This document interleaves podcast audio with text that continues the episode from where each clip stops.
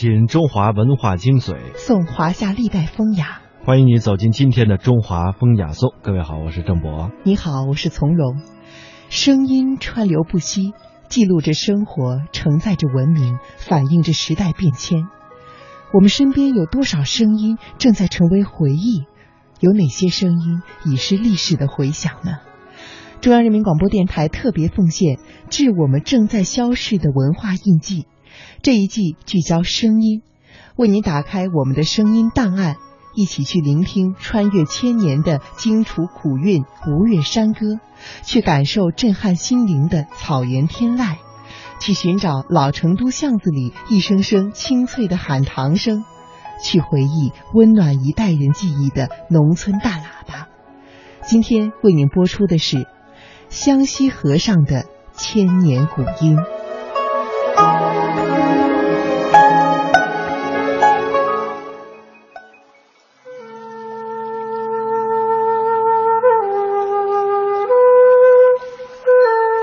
在王昭君的老家湖北兴山县，传说昭君出塞前回乡探亲，在湘西河的小舟上，怀抱琵琶。弹了一曲《琵琶行》，唱了一首兴山民歌。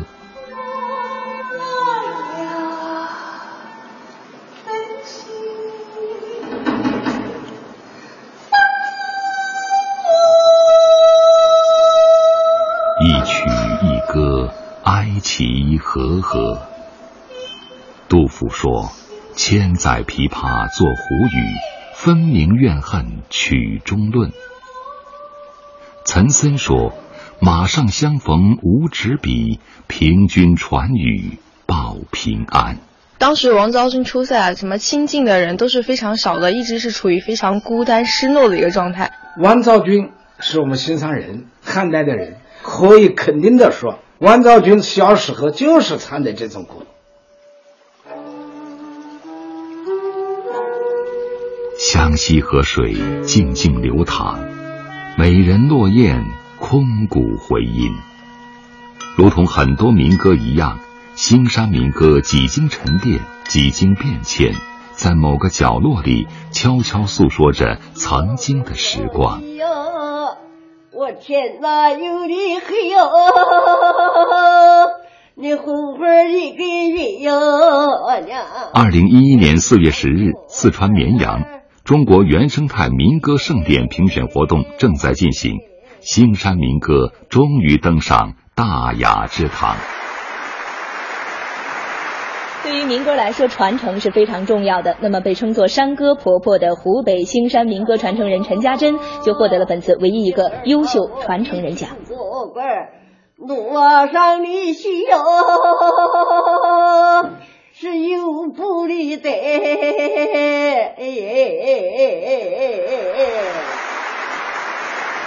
这个音必须杀，不杀不行，不杀没有灵性。时年七十四岁的陈家珍，把兴山民歌的原汁原貌展现的淋漓尽致。兴山民歌的发现与整理者王庆元认定。这祖祖辈辈口口相传的民歌，是巴楚地区典型的发音，是几千年历史的传承。这是巴人的一个典型的音乐，包括楚国，是吧？他们是一个音调体系的。这从各个方面来说，它的历史我们少说，我给它定到三千多年，到周朝是没问题的。如同深埋的珍珠，历经风沙，再次露出光芒。兴山民歌引起了很多人的注意。二零一三年五月二十九日，一位青年艺术家前往兴山，他要一探究竟。我想，在我做这个昭君的时候，第一首歌一定是山歌。李玉刚有一个想法，把陈家珍老人唱的新山民歌融入到昭君出塞舞台剧中。呃，我是去挖掘一下。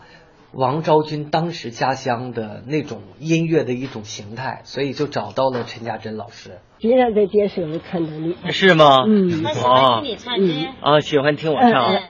在融洽的氛围里陈家珍老人再度展开歌喉。我的亲哥哥路上的夕阳是有故的的耶好那我下次接你去北京再去接啊？可以吗？可以。哎呀太好了。陈家珍老人的歌声神情和肢体语言完美合一叩击心灵。啊，他叫当时叫风是吧？呃，风，我们现在说采风，就当时新津的风雅树嘛是。我们的民歌就是从风里面来。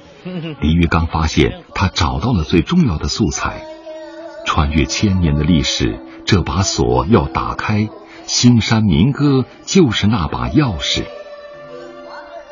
二零一五年四月，北京保利剧院舞台剧《昭君出塞》首演，开场的兴山民歌带走了所有人的思绪，效果非常好，那种原生态的感觉，所有的观众听到那一段星山的非常原始的那样的一种声音响起的时候。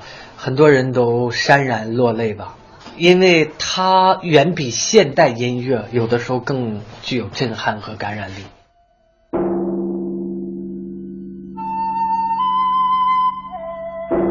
味觉池塘春草梦，阶前无叶已秋声。当年发现兴山民歌的王庆元已经七十九岁了。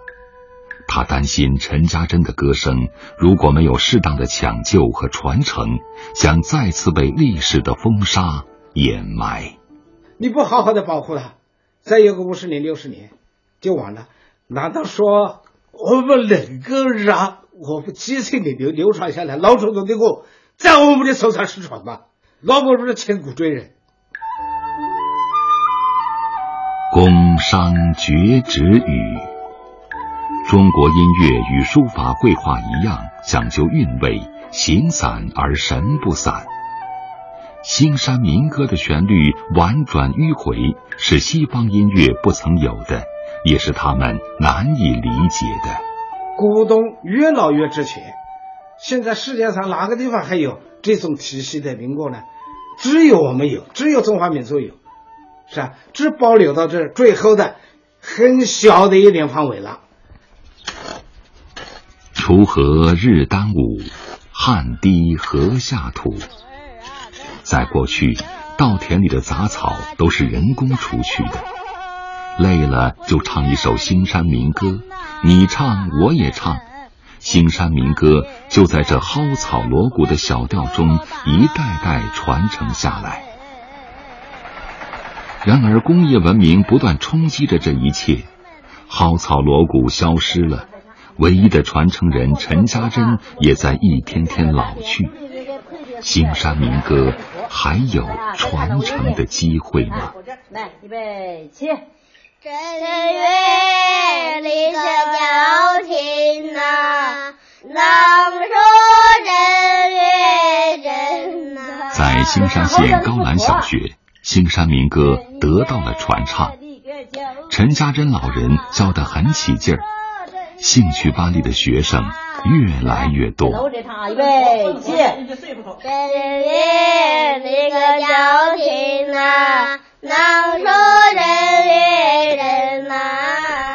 一两句唱了一句，老师引头，我们后面跟着唱。啊，就是每个学校根据自己当地的那个情况，民歌有传承人嘛，就请他们到学校来，聘他们为辅导员呐。还是挺感兴趣的。嗯，可以把一些音调都唱出来。溪水绕舟，好林走啊，人面桃。